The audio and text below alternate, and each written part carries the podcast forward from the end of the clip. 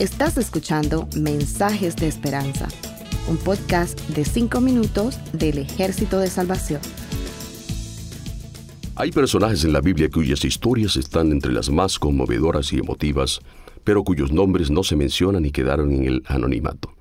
Sin embargo, lo que sucedió con estos personajes, que fueron testigos de grandes demostraciones de la gracia y el poder de Jesucristo, ha quedado registrado en la Biblia como un testimonio de lo que el amor, la fe y la misericordia pueden lograr. Este es el caso de un hombre del que solo se nos dice que era un centurión romano.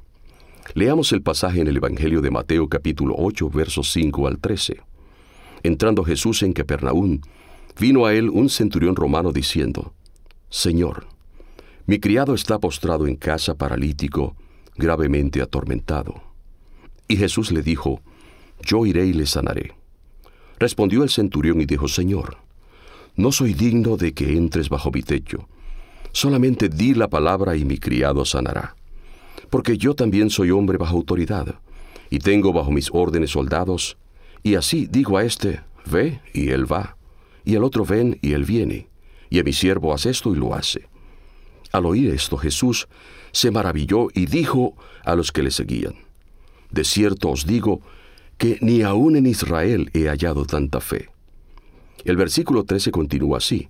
Entonces Jesús dijo al centurión, Ve, y como creíste te sea hecho. Y su criado fue sanado en aquella misma hora. En este relato de la Biblia se nos dice que quien se acerca a Jesús para hacer la petición es un centurión romano. Este detalle en particular es interesante, porque como un soldado del imperio romano, él estaba obligado a guardar absoluta fidelidad y reverencia solo al emperador. El César romano no solo era el emperador, dueño absoluto de todas las cosas, de la vida de sus súbditos, señor de todas las tierras conquistadas, sino que también se atribuía el título de Dios. Únicamente a él podía un soldado romano otorgarle el título de Señor. Notamos, sin embargo, que este hombre va a Jesús con una actitud humilde. El verso 5 dice que le rogó y se dirigió a él como Señor. Esta era una declaración muy delicada y hasta peligrosa para un soldado romano.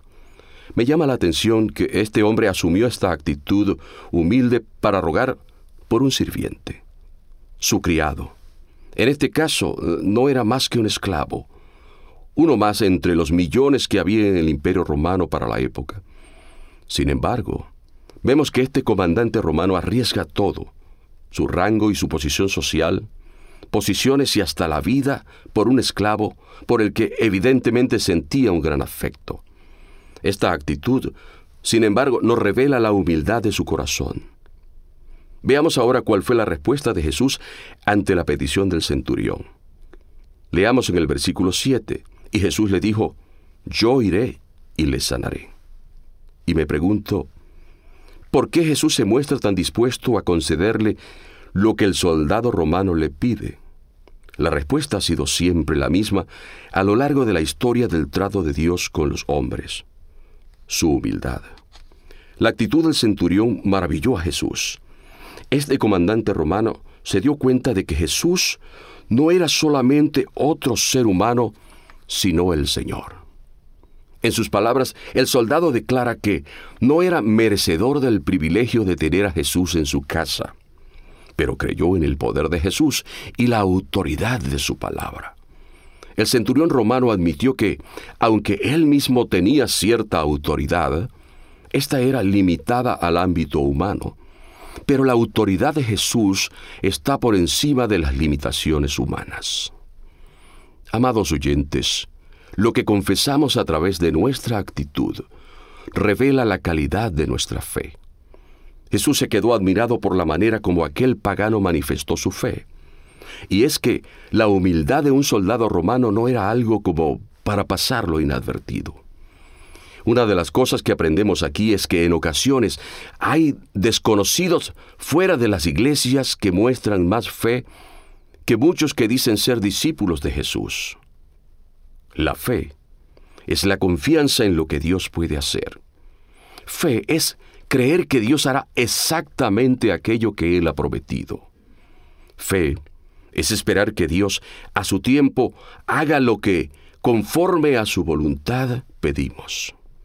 La fe nos coloca en una posición privilegiada delante de Dios, pero la falta de fe trae como resultado que Dios no nos mostrará su gloria.